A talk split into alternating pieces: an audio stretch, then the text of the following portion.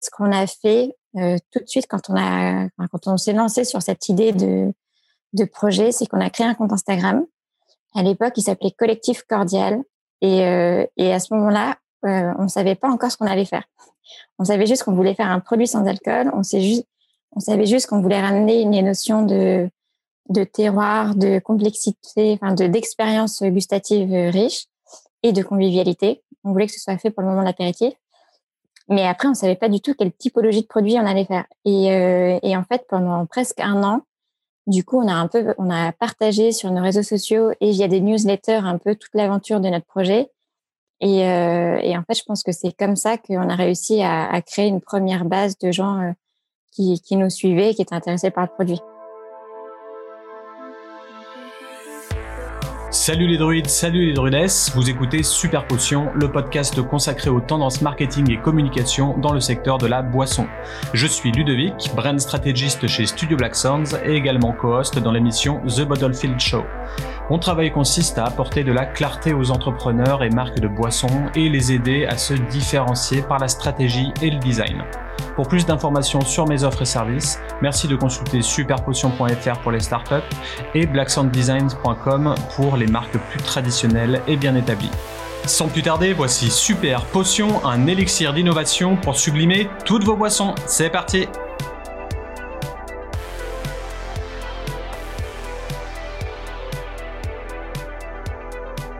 Slow drinking, no alcohol, ces mouvances anglo-saxonnes débarquent en France et plus rapidement qu'on ne le pense. L'avènement du mouvement en faveur d'une consommation d'alcool faible ou nulle a entraîné un changement fondamental dans les habitudes et le comportement des consommateurs. En conséquence, les Australiens Lyers ou les Britanniques Sidlip comptent bien prendre des parts de marché en France dans les mois à venir. Cela dit, de jeunes startups françaises font désormais partie du game et ne vont pas se laisser marcher dessus. Tel est le cas de la marque d'apéritifs sans alcool Osco, menée par Laura et Marion. En effet, les deux fondatrices sont en train de lancer leur spiritueux sans alcool aux saveurs méridionales. Aujourd'hui, je reçois Laura et on va parler ensemble de l'univers des startups dans le monde concurrentiel de la boisson. Bonjour Laura. Bonjour Ludovic. Heureux de t'accueillir dans Super Potion. Merci d'avoir accepté. Avec plaisir, merci beaucoup. Euh, est-ce que tu peux te présenter à nos auditeurs en quelques mots, s'il te plaît? Oui, bien sûr. Alors moi, c'est euh, Laura euh, et je, je, travaille sur ce projet avec Marion. moi, j'ai travaillé pendant huit ans dans l'industrie des vins et spiritueux, plutôt sur la partie activation de marque. Et du coup, je travaillais avec tous les grands groupes comme Moet Hennessy, Diageo, Pernod Ricard mais aussi avec des plus petites marques qui lançaient leurs projets. D'accord. Et je me suis associée avec Marion. Donc Marion, elle travaille dans l'industrie des cosmétiques et, euh, et l'industrie des cosmétiques, c'est l'industrie qui est hyper intéressante parce que c'est l'industrie qui est portée sur le, sur l'innovation produit et, euh, et, qui fait très attention à la naturalité des produits, à, à l'évolution des tendances euh, consommateurs. Et, euh, et en fait, ça fait très longtemps que Marion et moi on se connaît, on travaille de façon très parallèle. Mmh et, en fait, on se, retrouvait de façon régulière et on se disait, il y a un truc hyper intéressant, enfin, il y aurait un truc hyper intéressant à faire un jour si on arrive à, dépoussiérer un peu cette industrie des vins spiritueux qui est extrêmement riche parce qu'on parle de terroir, de savoir-faire, de convivialité. Donc, c'est quelque chose qu'on aime beaucoup. Mais en même temps, c'est une industrie qui est assez conservatrice. Et si on arrivait à ramener un peu ce souffle d'innovation euh, sur, euh, qui vient des cosmétiques sur cette industrie, ce serait hyper chouette. Ok, très bien. Donc toi, tu as un long background euh, dans l'univers des vins et spiritueux. Qu'est-ce que qu'est-ce que tu as pu apprendre euh, de toutes ces années? Je suppose que tu fais un condensé de tout pour le pour l'injecter dans ton nouveau projet. Oui, bien sûr. En fait, ce que j'ai appris, c'est que c'est qu'il y a des valeurs fondamentales qu'on retrouve sur toutes les marques et, et qu'on travaille sur un whisky, sur une bière, sur un gin, ou, ou même sur un vin, euh, ce qui est important, c'est de, c'est de rester ancré dans le terroir, euh, parce qu'un spiritueux, ce qui fait sa richesse, c'est avant tout le fait que c'est un produit qui vient de la terre. Euh, c'est un, c'est un produit euh, qui est travaillé par des hommes et, euh, et c'est un produit qui est, qui est extrêmement riche parce que d'un point de vue gustatif, on retrouve une vraie complexité aromatique et une expérience qu'on ne retrouvera, enfin, qu'on ne retrouve pas sur un produit sans alcool standard. Et c'est ça qui fait que moment l'apéritif, il y a, il y a un truc un peu magique qui se crée c'est pas juste l'alcool qui, ramène ce côté festif, mais c'est tout cet univers produit qui est, extrêmement riche. Et en fait, euh, c'est ce qu'on appelle le storytelling, mais c'est pas c'est pas juste un, mot marketing, c'est vraiment pour moi pour moi c'est très fort. Et c'est ça qu'on a essayé de ramener dans notre dans notre produit. D'accord. Mais toi, du coup, quand tu travaillais dans tes anciens jobs, tu étais du coup plus porté sur le côté terroir ou plus dans le branding et, tout ce qui était l'après? Bah, en fait, c'est complètement lié. C'est-à-dire que moi, je travaillais plutôt sur l'activation de marque. donc, c'est une fois que la marque est créée, comment est-ce qu'on va faire pour la pour la pour la pour l'animer tout au long de l'année et, et communiquer sur les nouveaux produits, les nouveaux lancements de gamme, etc. Mais en fait, quand on fait ça, on revient toujours au terroir, on revient toujours à l'homme. Et, et, oui, on parle des moments de consommation et de, et de la convivialité, mais c'est toujours complètement entremêlé avec avec cette avec ces, fondamentaux là. Ouais, les, Français adorent le goût avant de, de, voir un beau visuel ou une belle image et effectivement tout le storytelling qu'on doit raconter sur Instagram, sur les réseaux sociaux, sur toutes les plateformes digitales pour activer les marques, c'est vrai que c'est essentiel et du coup je comprends le fait qu'on en revienne toujours au terroir. alors du coup, avant de passer à la suite, on va lancer le super quiz. Donc, euh, pour rappel, euh, pour nos éditeurs et pour toi, tu dois répondre le plus rapidement possible aux questions suivantes en choisissant une seule réponse. T'es prête? Ok, ouais. C'est parti. Salarié ou entrepreneur? Entrepreneur depuis peu, mais salarié pendant longtemps. Argentine ou Singapour? Oh là là. Argentine de cœur, euh, Argentine. Seedlip ou Liars? Liars. Plutôt nord ou sud de la France? Sud. Vin ou spiritueux? Pas facile, euh, spiritueux. Gin ou tequila? Tequila. À moitié plein ou à moitié vide? À moitié plein. Vie pro ou vie perso? Les deux. Euh, pour se détendre un peu, Hanson ou les Bastric Boys? Euh, Bastric Boys. Et pour finir, Twilight ou Buffy contre les vampires? Euh, Ni l'un ni l'autre. ok, mais j'aurais essayé, tant pis. On va revenir un petit peu plus dans le sérieux maintenant. Alors, pour revenir au, projet, à votre projet, tout d'abord, que signifie OSCO? Osco, c'est un, c'est une exclamation, c'est de l'occitan et c'est une exclamation qu'on utilisait sur les marchés. Quand on pesait les aliments et qu'on arrivait au bon poids, à la bonne mesure, on disait Osco, ça veut dire bravo, bien joué, euh, on est arrivé au, bon niveau. Et pour nous, ça reflète euh, le parfait assemblage de notre apéritif et, euh, et cet ancrage méridional dans le sud de la France. Ok, donc le côté équilibre et le côté chaleur du sud. Exactement. Et en fait, l'équilibre, euh, bah, je, t'en parlais quand on parlait du produit, du produit, mais on a passé plus d'un an à, travailler sur, le, sur la formulation du produit et on a fait plus de 120 itérations pour arriver au bon équilibre. Donc, on a fait vraiment énormément de tests et, euh, et pour nous, c'est vraiment un travail euh, qui, qui, était hyper important pour retrouver cette, vraie complexité aromatique qui soit bien équilibrée, la bonne dose d'amertume. Et du coup, ce nom fait complètement sens. Ouais, donc c'est ça va être limite de la physique quantique euh, votre produit quoi. Voilà. Et du coup, euh, Oscos se différencie de par sa relation étroite avec la filière viticole. Donc ça tranche un peu des spiritueux sans alcool généralement plus proches du gin, non? Ouais, complètement. En fait, nous, euh, donc travaillant dans cette industrie, on, on, avait vu émerger les premiers spiritueux sans alcool. Et on a trouvé que ces produits étaient hyper intéressants parce que euh, ce sont des produits qui ont su redorer l'image de la catégorie sans alcool. Euh, donc toutes les marques qui existent aujourd'hui ont été hyper bien euh, construites avec des super belles bouteilles, un discours sur le savoir-faire où on utilise les mêmes méthodes de, fabrication, c'est-à-dire la distillation. Et, ça, on trouvait que c'était hyper hyper bien fait. Après, nous, on en a goûté beaucoup et en fait, on a on n'a pas été complètement convaincu par le goût. Et, euh, était, notre, premier réflexe, c'était d'aller voir des barman. Euh, on est allé voir plein de barman, surtout à Paris, mais aussi à Londres, où on sait que ce marché est vraiment beaucoup plus mature sur, le, sur les produits sans alcool. Et euh, pour échanger un peu avec eux. Et le, constat était assez souvent le même, c'était que eux trouvaient que le produit était intéressant. Ils, confirmaient qu'il y, y, avait une vraie demande de sans alcool qui était croissante aujourd'hui mais par contre, sur, le, sur, la, sur la qualité produit, entre guillemets, on, on, retombait un peu sur ce constat que c'est pas mal, mais c'est pas transcendant. Et aujourd'hui, les gens qui vont sur ce type de produit, c'est surtout parce qu'il n'y a pas d'alcool, plus que par le goût. Et nous, on s'est dit, bah, c'est comme ça qu'on va se différencier. C'est-à-dire qu'il faudrait que notre produit, les gens viennent pour le goût euh, et pas juste parce que c'est du sans alcool. Et, euh, et si quelqu'un euh, a l'habitude de prendre de l'alcool et vient prendre notre produit un soir parce qu'il trouve que c'est vraiment bon, bah, c'est ça notre, ce sera ça notre ambition. Et du coup, on a, ce qu'on a fait, c'est que on a volontairement, on est volontairement parti sur un apéritif et pas sur un spiritueux parce qu'un apéritif dans cette industrie, c'est des vraies signatures gustatives. Donc c'est euh, un apérole, c'est une suze, c'est euh, un martini. Il y, a un, il y a un vrai goût signature. Et, euh, et c'est comme ça qu'on s'est dit, on va, on, va, on va faire un apéritif et pas un spiritueux.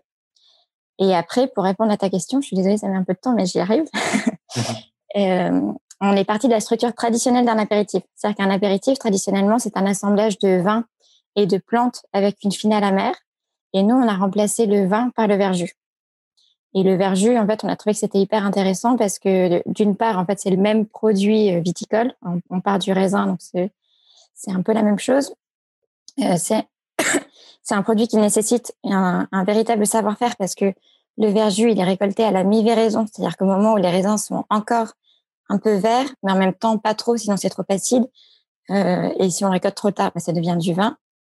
Et surtout, il y, a un, il y a un héritage français du verjus qui est extrêmement important parce qu'au Moyen Âge, on utilisait du verger dans toute la gastronomie française. Ça a remplacé le citron avant que qu'il soit importé en France, enfin, avant qu'il n'existe même en France. Et, euh, et c'était devenu un peu la signature des plats euh, gastronomiques français. Euh, et c'est ce qui le différenciait des, des, enfin, de la gastronomie anglaise, italienne, etc. Quand on utilisait du verjus, bah, c'était le signe que c'était français.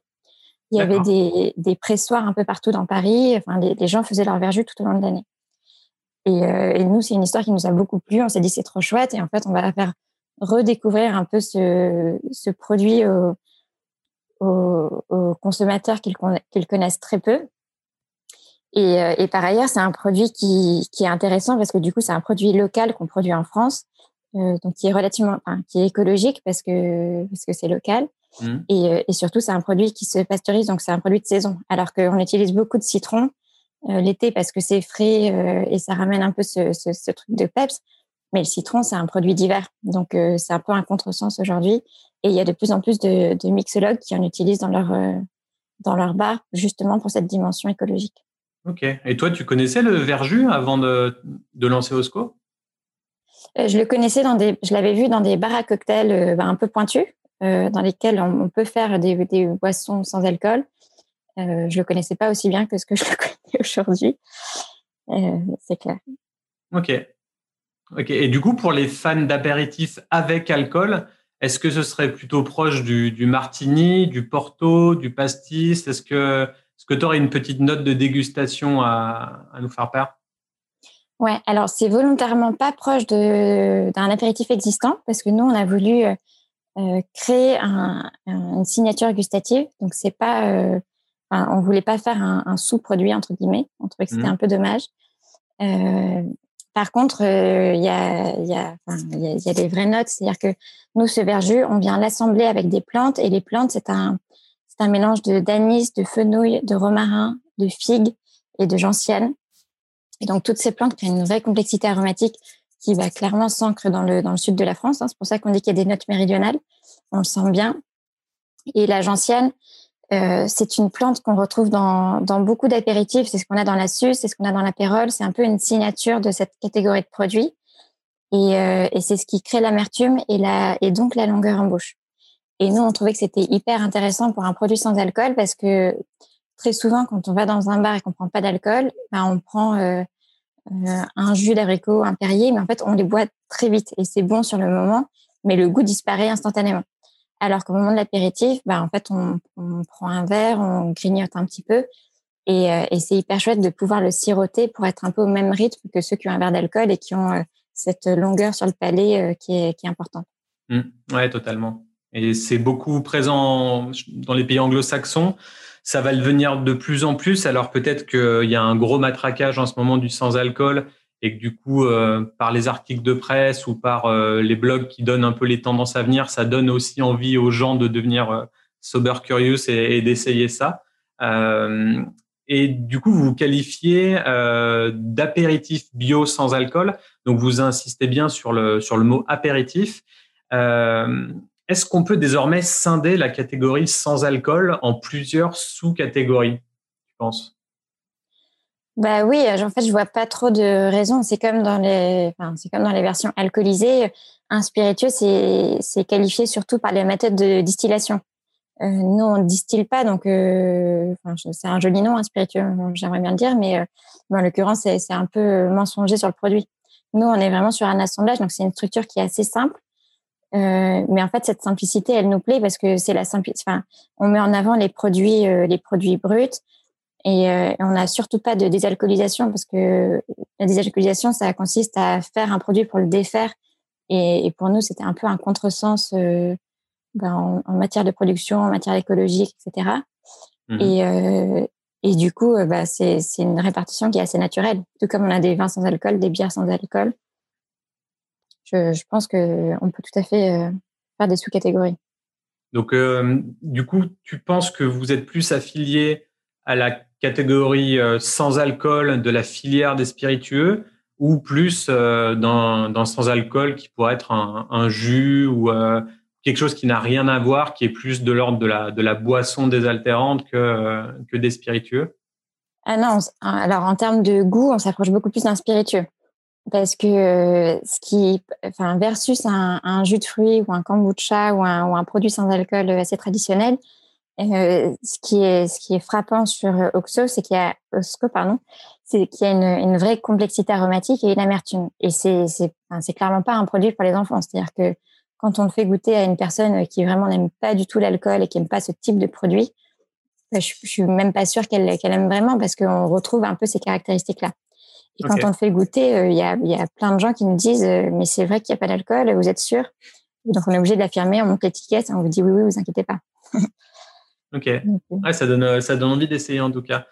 Euh, votre campagne de crowdfunding, euh, elle s'est terminée le 30 juin avec un objectif atteint euh, à 940%, si je me trompe pas. comment t'expliques ce succès? Alors oui, c'est vrai, on est hyper contente. Euh, en fait, ce qu'on a fait, euh, enfin, donc on apprend un peu en marchant. On n'est pas du tout des experts du digital et ni de la campagne de, de crowdfunding. C'était un peu nouveau pour nous. Euh, ce qui n'était pas facile, c'est qu'on n'avait qu'un seul produit. Et en fait, il y a beaucoup de campagnes où en fait les, les marques ont, ont, plein de produits ou alors ils vendent des lots de produits qui permettent d'augmenter les pourcentages assez facilement. nous, c'était pas le cas. Et, et, en fait, ce qu'on a fait tout de suite quand on a, quand on s'est lancé sur cette idée de, de projet, c'est qu'on a créé un compte Instagram à l'époque, il s'appelait Collectif Cordial. Et, euh, à ce moment-là, euh, on ne savait pas encore ce qu'on allait faire. On savait juste qu'on voulait faire un produit sans alcool. On, savait juste qu'on voulait ramener une notion de, terroir, de complexité, enfin de d'expérience gustative riche et de convivialité. On voulait que ce soit fait pour le moment de l'apéritif. Mais après, on savait pas du tout quelle typologie de produit on allait faire. Euh, et en fait, pendant presque un an, du coup, on a un peu, on a partagé sur nos réseaux sociaux et via des newsletters un peu toute l'aventure de notre projet. Et, euh, et, en fait, je pense que c'est comme ça qu'on a réussi à, à, créer une première base de gens euh, qui, qui, nous suivaient et qui étaient intéressés par le produit. Ouais, c'est top ça. Vous avez créé une communauté avant même d'avoir, euh, de savoir quoi faire. C'est assez ingénieux et je pense que ton travail d'activatrice euh, à l'époque t'a un peu aidé à mettre ça en place au final, non? Ouais, c'est sûr. Après, euh, il y a eu des moments de un peu de stress parce que du coup, quand on n'était pas sûr de nous sur le produit, on, dit, on se disait oh là là, mais qu'est-ce qu'on va leur dire? Ça, nous mettait un peu de pression en même temps. Mais c'est une pression saine et en fait, euh, ça, ça, a été hyper bien, même pour nous, je pense, de, communiquer au fil de l'eau et de, s'assurer du coup qu'on faisait tout avec du, avec du sens. Et, euh, et ouais, ça je pense que ça a été le premier levier pour notre campagne. Et du coup, les gens qui, qui, suivaient ce, excuse-moi, euh, les, les, gens qui suivaient ce collectif-là, euh, au final, est-ce qu'ils ont un peu l'impression d'avoir créé le produit avec vous? Alors, euh, je ne sais pas s'ils l'ont, faudrait leur demander, mais dans tous les cas, c'est ce qu'on a essayé de faire parce que on leur partageait donc des newsletters très régulièrement sur où est-ce qu'on en était sur l'avancée du projet et pour leur expliquer un peu les différentes étapes. Et on a fait passer des questionnaires aussi tout au long de, de cette campagne. On en a fait passer deux plus exactement. Un au tout début du projet euh, pour savoir euh, quel type de projet, de produit ils attendaient. Donc là, c'était vraiment une étude de marché assez large sur le sans-alcool euh, et, et, sur les attentes des, des, consommateurs. Donc concrètement, ce qui ressortissait, c'est mais oui, c'est évident, il faut faire un truc pour l'apéritif. oui, il n'y a rien qui n'existe aujourd'hui. Oui, aujourd'hui, les produits qui existent sont, sont hyper sucrés ou sont pas fun du tout. Et, euh, et, et, si vous deviez définir un goût, euh, faites quelque chose d'un peu frais avec euh, du citron et de la menthe.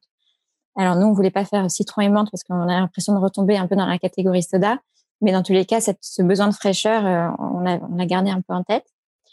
Et, et, ensuite, on a fait passer un deuxième questionnaire entre 6 et 10 mois plus tard, je sais plus exactement, là qui était beaucoup plus concret. Et en fait, là, l'idée, c'était que notre communauté nous aide à définir euh, le type de bouteille qu'on allait choisir en termes de volume varié, euh, la, mmh. la, la, palette colorielle qu'on allait utiliser pour notre étiquette euh, et un peu le vocabulaire à inscrire sur notre étiquette pour savoir ce qui leur parlait ou pas, justement, quand on décrivait notre apéritif. Est-ce que c'est assemblage de verjus et de plantes méridionales? Est-ce que c'est verjus et plantes Est-ce que les gens connaissaient le verjus? Est-ce que ça les intriguait? Euh, Donc voilà. Et, et ça, je pense que c'est aussi quelque chose qui a plu. Enfin, dans tous les cas, on a eu beaucoup de retours et on l'a fait passer à la fois sur notre communauté et on l'a fait passer aussi dans des groupes de barman. Et, euh, et c'était hyper chouette de voir qu'ils étaient euh, hyper, enfin, hyper à même de, de, répondre à notre questionnaire et de nous aider. Ouais, c'est sûr. Bah, quand tu demandes l'avis des gens, ils, le donnent volontiers et euh, il faut rendre la chose un peu ludique.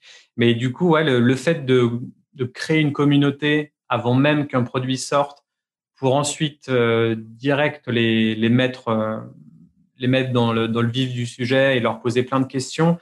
Oui, effectivement, tu as réellement l'impression de créer le produit avec eux, ce qui fait qu'au final, ta fan base, elle est déjà créée. Alors après, ça dépend si tu connais des gens avant, si tu en connais après, si tu as l'habitude de, de fédérer tout un tas de personnes derrière toi.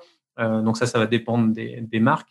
Mais effectivement, c'est très intéressant et du coup, bah, les gens ils vont vouloir euh, tester le produit, être derrière, donner leur avis. Au final, euh, je sais pas, peut-être que le packaging va changer, l'étiquette va changer, peut-être que des choses vont évoluer, de nouvelles recettes vont arriver. En tout cas, ils auront toujours cette impression de faire partie du projet et du coup d'être vraiment euh, ancrés dans la marque, quoi, et d'être euh, d'être des évangélistes au final d'Osco. Donc c'est plutôt bien réussi. Euh, et pour parler un petit peu de la concurrence, euh, Sidlip et Lyers arrivent sur le marché français très bientôt. Euh, et il y a beaucoup de SPI sans alcool qui sont en préparation. Euh, comment Osco pourra se différencier face à cette concurrence-là? Euh, alors, euh, ils sont déjà sur le marché. Enfin, on les voit dans, tous les bars. Euh, donc, euh, ça, fait un petit moment. Je pense que ça a été les premiers à vraiment arriver de façon assez présente. D'ailleurs, effectivement, ils arrivent incessamment sous peu. Nous, euh, nous, notre façon de se différencier, ben, c'est avant tout par le goût. C'est pour ça qu'on a voulu créer une signature unique et qu'on n'a pas essayé de faire un, un gin sans alcool ou un, ou un apéritif existant sans alcool. Ça, on est persuadé que, bah, que Bacardi fera un, un, produit beaucoup mieux que le nôtre. Enfin, dans tous les cas, ils ont l'expertise pour ce, ce, type de produit-là.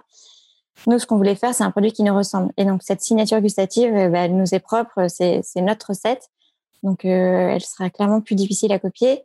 Et, euh, et ensuite, c'est la démarche. C'est-à-dire qu'aujourd'hui, nous, on est les seuls à être un produit euh, certifié bio. Euh, et, et, en fait, on a, le sentiment que, au-delà du sans-alcool, les gens qui sont intéressés par ce type de produit, c'est les gens qui sont, euh, qui, ont, qui sont en quête d'un mode de vie plus sain. Et, euh, qui, du coup, euh, c'est pas uniquement les femmes enceintes, les personnes qui peuvent pas conduire les gens malades. Ça, évidemment, c'est une base qui est, assez enfin, qui, est, assez forte et sur laquelle euh, on s'appuie. Mais, euh, mais pour nous, ce qui était important, c'était d'aller au-delà et de se dire, euh, bah, il y a des gens qui, de temps en temps dans la semaine, peuvent avoir envie de faire une pause, ou alors au cours de la soirée se disent, bah, je j'ai pris déjà trois ou quatre verres. Je vais, je vais m'arrêter un petit peu, mais j'ai pas envie de, d'arrêter la soirée là. Je vais prendre un verre de SCO et après on verra ce que, on verra ce qu'il en est. Et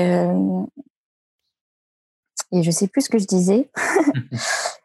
euh, et voilà. Et en fait, donc c'est pour ça qu'on est parti sur un produit qui est est certifié biologique, donc qui est fait avec des ingrédients le plus naturel possible et, et qui comporte peu de sucre. Et aujourd'hui, dans les produits qui sortent, euh, soit c'est des produits euh, euh, qui, s'apparentent vraiment à des produits un peu existants. Et dans ce cas-là, ben, moi, je, consomme de l'alcool. Et en fait, quand on me propose un peu les deux, si vraiment j'ai une raison pour pas prendre d'alcool, je vais aller sur le sans alcool, mais sinon, euh, tant qu'à faire, j'en prends un vrai, entre guillemets. Ouais. Euh, et euh, enfin, voilà. Ouais, parce que le côté pompette, il est quand même sympa. Et, et on va pas s'arrêter là. Mais après, c'est sûr que si on peut arriver à. Il y avait un vrai problème sur l'arrivée du sans alcool. Alors, les Français vont dire oh, sans alcool euh, vas-y, bourre-toi la gueule, tout ça, et parce que c'est un peu l'ambiance française. Mais en fait, euh, il y a beaucoup de gens qui ne peuvent pas ou qui ne veulent pas boire d'alcool ou qui n'en ont jamais bu ou alors qui, qui aiment pas ça, mais qui sont, qui se trouvent un peu privés ou frustrés quand ils vont en, bar avec euh, avec les potes euh, parce qu'ils n'ont pas vraiment une une alternative digne de ce nom. Donc c'est sûr que c'est sûr que ça va venir peu à peu et, j'ai l'impression que la, la, génération Z ou en tout cas celle euh, je sais pas, les, ceux qui ont à peu près 25 euh, ans, 20 ans, 25 ans maintenant aujourd'hui, euh, ils sont sur quelque chose de plus sain, un mode de vie plus sain, des marques un peu plus militantes. Enfin, d'après tout ce que je lis et ce que je peux voir, euh, en tout cas dans les cultures anglo-saxonnes, j'ai l'impression que ça arrive vraiment. les gens se calment un petit peu plus. Ouais, bah, complètement enfin, concrètement, les chiffres, c'est euh, en France, donc, qui, est, pourtant un pays très conservateur sur l'alcool, la consommation d'alcool, elle a baissé de 30% en 20 ans. Donc, euh, c'est énorme. Mm. Et c'est effectivement un chiffre qui s'accélère euh, de façon assez drastique dans les, dans, les, années très récentes. Et, et tu parlais de l'Angleterre. en Angleterre, on dit qu'il y a un quart des 18-24 ans qui ne boit pas du tout d'alcool. Alors que c'est n'est pas forcément la, la vision qu'on en a, mais mais il y a vraiment cette tendance euh, qui, qui vient avant tout de l'alimentaire où les gens font de plus attention à ce qu'ils mangent, qu'il y a de plus en plus de bio, de vegan, etc. Et, euh, et, en fait, tout ce qui se passe dans l'alimentaire, bah, ça arrive dix ans après dans les, dans les spiritueux. Il y a toujours un, dans les spiritueux, dans les boissons, il y a toujours un décalage, mais qui, qui est assez automatique et qui est assez naturel. Il n'y a pas de raison qu'on fasse attention à ce qu'on mange et pas à ce qu'on boit. Donc, euh... Mmh, c'est sûr.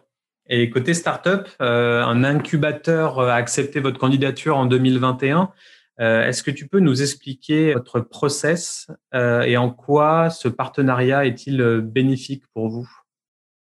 Oui, bien sûr. Alors nous, on a rejoint l'incubateur de Ringis Co, qui est l'incubateur qui est basé sur le mine de Ringis en début février. Et, pour nous, ça a été un, enfin dans un premier temps, c'est un vrai choix de se faire accompagner parce que parce que parce que déjà parce qu'on aime on aime bien c'est rassurant et et en fait, on pense qu'on a toujours à apprendre de, de regards extérieurs et, euh, et avec Marion, on communique beaucoup, mais, euh, mais dès qu'on a quelqu'un qui, euh, qui nous sort un peu la tête du guidon, c'est quand même très riche. Mais surtout, l'incubateur de Ringis, ce qu'on a trouvé hyper chouette, c'est que c'est le seul incubateur qui soit vraiment dans l'agroalimentaire, dans tous les cas en région parisienne. Et, euh, et en fait, sur, le produit, sur un produit sans alcool, on est vraiment entre deux mondes. C'est-à-dire que nous, on connaît un peu l'industrie des vins et des spiritueux, mais sur ce type de projet-là, finalement, on rentre dans l'agroalimentaire parce qu'on n'a pas d'alcool et du coup, bah, nos, sous-traitants, nos fabricants, euh, ce sont des gens qui travaillent pas dans les spiritueux. Euh, ce sont des gens qui travaillent dans l'industrie de l'agroalimentaire et qui du coup ont des normes spécifiques, des logistiques spécifiques. Et ça, c'est vraiment un monde qu'on ne connaissait pas. Et, euh, l'incubateur de le, et la personne qui nous accompagne ont été extrêmement euh, euh instructifs pour nous et et, vraiment riche. Ok. Et du coup, pour, euh, pour lancer votre candidature, vous avez fait comment? Vous êtes passé par où? On est passé par une. Euh, en fait, on est passé par la CCI. On avait, enfin, ça a été un parcours un peu long, mais on avait commencé par être accompagné par la CCI de Paris, donc la Chambre de commerce et l'industrie de Paris, euh, avec qui on avait un programme du mois d'octobre à janvier et c'est un programme sur lequel ils accompagnent les jeunes entreprises à, structurer un peu leur offre. Et donc euh, là encore, on trouvait que c'était bien d'avoir un regard extérieur. c'est le moment où on était en pleine tergiversation sur le produit qu'on allait créer et on définissait un peu notre valeur, notre proposition de valeur. Et en fait, via la chambre de commerce, euh, on est entré en contact avec, euh, enfin, ils nous ont suggéré plusieurs incubateurs euh, en région parisienne. On en a contacté plein et, et c'est celui de Co qui nous a paru le plus légitime parce qu'encore une fois, c'était le seul qui était vraiment dans l'agroalimentaire. Et à ce moment-là, on commençait à, à, bien définir nos faiblesses. et, et, ensuite, on a postulé et ça se fait ça se fait par une première sélection de dossiers et ensuite on, est passé devant un comité d'une dizaine de personnes euh, qui, nous, qui, nous ont, qui nous ont évalués. Ok. Donc vous êtes toujours avec eux et euh, comment ça se passe? C'est, euh, Ça se passe sur six mois, un an, plusieurs années C'est quoi le programme?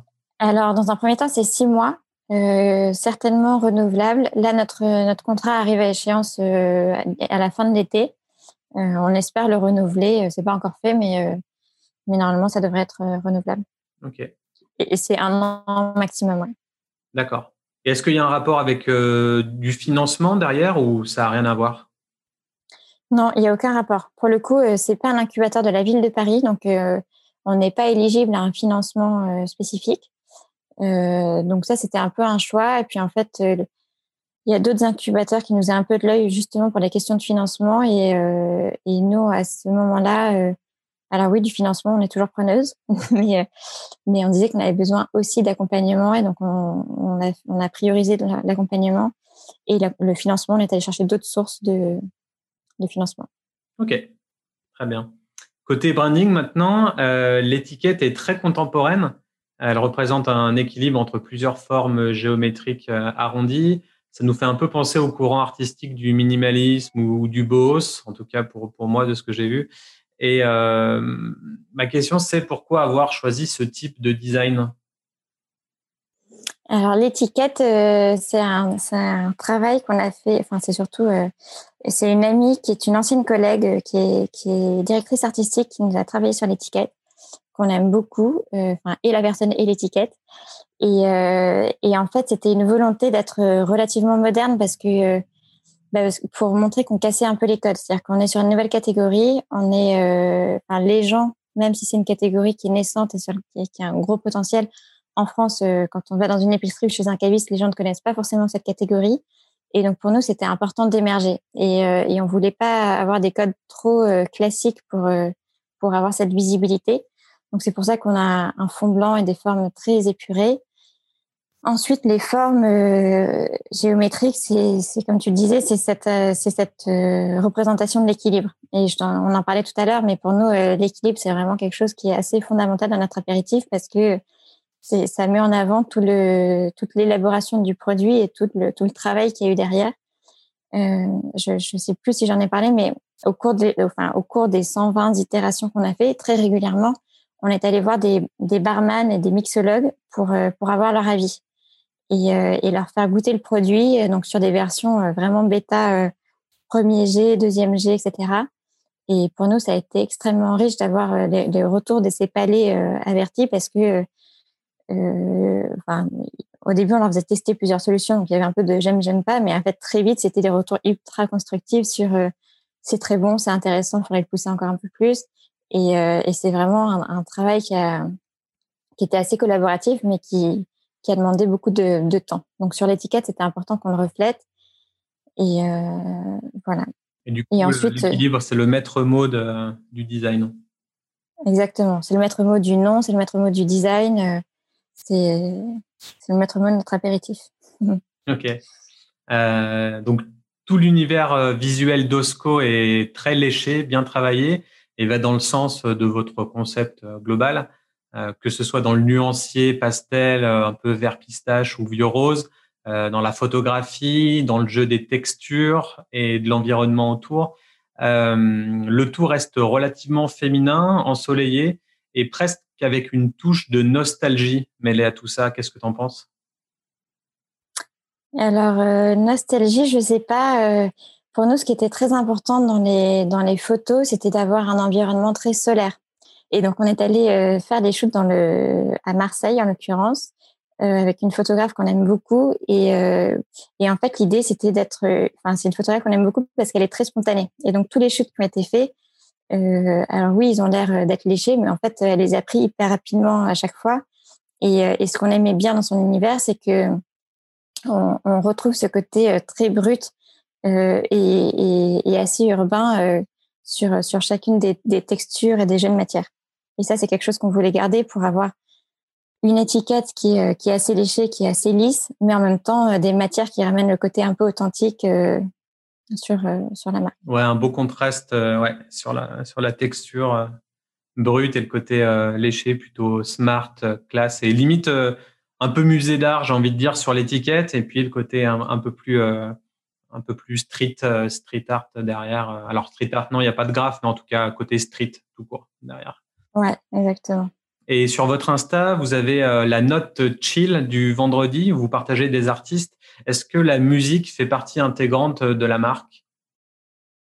Ouais, euh, du coup, ça, c'est quelque chose qu'on fait depuis un an. Donc, en fait, au début, quand on a créé le collectif Cordial, l'idée, c'était de communiquer un peu sur, le fait que le sans-alcool est désormais possible et surtout de, communiquer sur le fait que euh, c'est possible de prendre une boisson sans alcool euh, de façon décomplexée, de façon sympa et tout en restant dans le thème de l'apéritif. Et, euh, et, du coup, la musique, pour nous, c'est complètement inhérent à, à, cette, à cette ambiance de l'apéritif. Il y a toujours un fond de musique de, de, quand on prend un verre, que ce soit dans un bar ou chez soi. Et, et, assez souvent, ce sont aussi des coups de cœur de notre communauté qui nous remontent des, des morceaux et ça, on trouve que c'est hyper sympa. Ok. Et d'ailleurs, le collectif euh, existe toujours ou, vous avez remplacé ça par Osco du coup? Alors, le collectif existe toujours. Euh, aujourd'hui, c'est le nom de la société. Donc, euh, il existe toujours et on aimait bien, on aimait bien cette notion de collectif parce que parce que finalement, ce projet, on l'a pas créé à deux, on était beaucoup plus que ça derrière. on continue à considérer que nos partenaires sont, sont hyper clés dans cette dans cette aventure euh, maintenant, c'est pas c'est pas un nom qui sera visible parce que parce qu'on parce qu'on s'appelle pas Pernod Ricard, donc le groupe a pas vocation à être visible, mais euh, mais on l'a quand même gardé. Ok. Et du coup, est-ce que il est euh, est-ce qu'il y a une plateforme, un, forum, un groupe Facebook ou quelque chose pour rejoindre ce, ce collectif ou pas vraiment? C'est interne Non, non, on a, on a remplacé le compte du collectif, enfin, on a renommé le compte du collectif Cordial par le compte Osco. Ah, voilà. Aujourd'hui, le, ma question de départ. Pardon, il sera plus, euh, il est plus visible. Ok, ok, très bien. Euh, niveau accord, euh, mais spiritueux, qu'est-ce que vous conseillez avec euh, Osco? Bah nous, on conseille plein de tapas d'apéro. Et en fait, Osco, euh, ce qui est hyper chouette, c'est que c'est un, c'est un apéritif qui, a, enfin, qui, est, qui est très fort en goût. Euh, donc encore une fois, il y a une puissance aromatique qui est euh, qui est assez significative et, et c'était vraiment une volonté. Donc c'est une vraie signature. Mais en même temps, c'est pas c'est pas trop sucré. C'est-à-dire que le goût, il vient pas du sucre. Et, euh, et ça, c'était une volonté pour que ça se marie parfaitement avec des olives, des cressins, des, des petits tartinables. C'est un produit qui est fait pour l'apéritif. On l'a conçu comme ça. Et aujourd'hui, ça fonctionne très bien. Et, et dans le premier questionnaire qu'on avait fait passer, c'était aussi des retours euh, assez réguliers qu'on avait. C'était des gens qui nous disaient euh, bah là j'ai eu envie de faire un mois sans alcool, euh, mais franchement c'est pas facile. Je vais aller, je, enfin, je ramène des des choses pour l'apéro chez mes amis. Je prends un jambon de Bayonne avec un smoothie, mais ça matche pas du tout quoi. Et, et nous ce qu'on voulait c'était que les, les, deux produits fonctionnent ensemble. Ok, donc plutôt plutôt tapas et, et tout ce qui est apéro quoi au final. Ouais, tout ce qui est salé surtout. Ok. Et quand est-ce que va se passer le lancement et où est-ce que vous allez être distribué pour commencer? Alors, le lancement, c'est en ce moment même. Euh, du coup, on a expédié les. Donc, notre campagne, pardon, notre campagne de financement participatif, elle s'est terminée le 30 juin. Euh, Aujourd'hui, on a expédié les premiers cartons de cette euh, campagne. Donc, ils sont en train d'être livrés. Et, euh, et d'ici 15 jours, tous les participants à notre campagne auront reçu leur colis. Et, euh, et, en même temps, on livre nos premiers partenaires en B2B. Donc, ce sont des épiceries fines, des cavistes, euh, des sites internet et, euh, et des bars, bars, hôtels, restaurants. Et euh, voilà. Donc aujourd'hui, il y a plusieurs épiceries fines un peu partout en France, à Deauville, à Saint-Rémy, à Biarritz, à Osgore, en France, pas en France, partout en France, à Bagneux, à Chauny et à Paris. quelques cavistes et, on est sur des sites internet. On est sur le site de Gueule de Joie notamment, qui est un, un site référent sur les boissons sans alcool en France. Kombucha et tout, ouais. Voilà.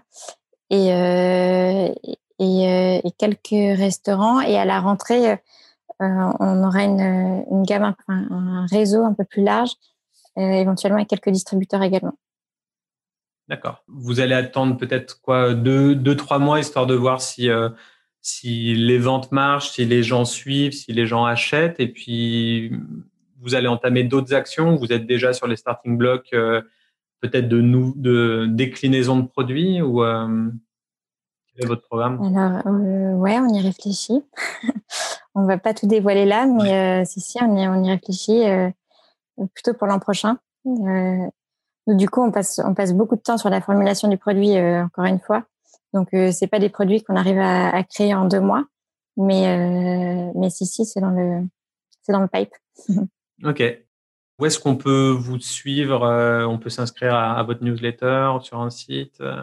Alors, on a un site internet qui est www.oscodrinks.com. Osco, du coup, ça s'écrit O-S-C-O. Euh, et, sur ce site internet, vous pouvez vous inscrire à notre newsletter. On a également un compte Instagram qui est osco.drinks sur lequel vous pouvez nous suivre et une page Facebook du même nom. Ok. Vous êtes sur LinkedIn aussi ou euh? Et on est sur LinkedIn aussi, pardon, tout à fait. Ok. Et vous êtes le plus actif sur quelle euh, plateforme si on veut vous envoyer des, des quiz, des questions euh? Alors, on est plus actif sur Instagram, mais on répond, on répond à tout. Ok, parfait. Faites attention à, nos boîtes mail. Génial. Ok, ben écoute, bonne chance pour votre, votre produit qui cartonne à peine être être lancé. Donc, euh, donc, on espère que ça va être la même chose euh, d'ici quelques mois et puis, euh, et puis que, que le côté apéritif du sans-alcool va, va réussir à, à prendre de l'ampleur. Peut-être que vous aurez deux ou trois concurrents dans, dans deux ou trois mois sur ce même créneau et en même temps, si vous êtes leader d'une nouvelle sous-catégorie, ça sera toujours mieux pour vous. Donc top, félicitations en tout cas pour, pour tout ça. Et puis, merci. Nous, on va se quitter avec notre cri de ralliement. Super Potion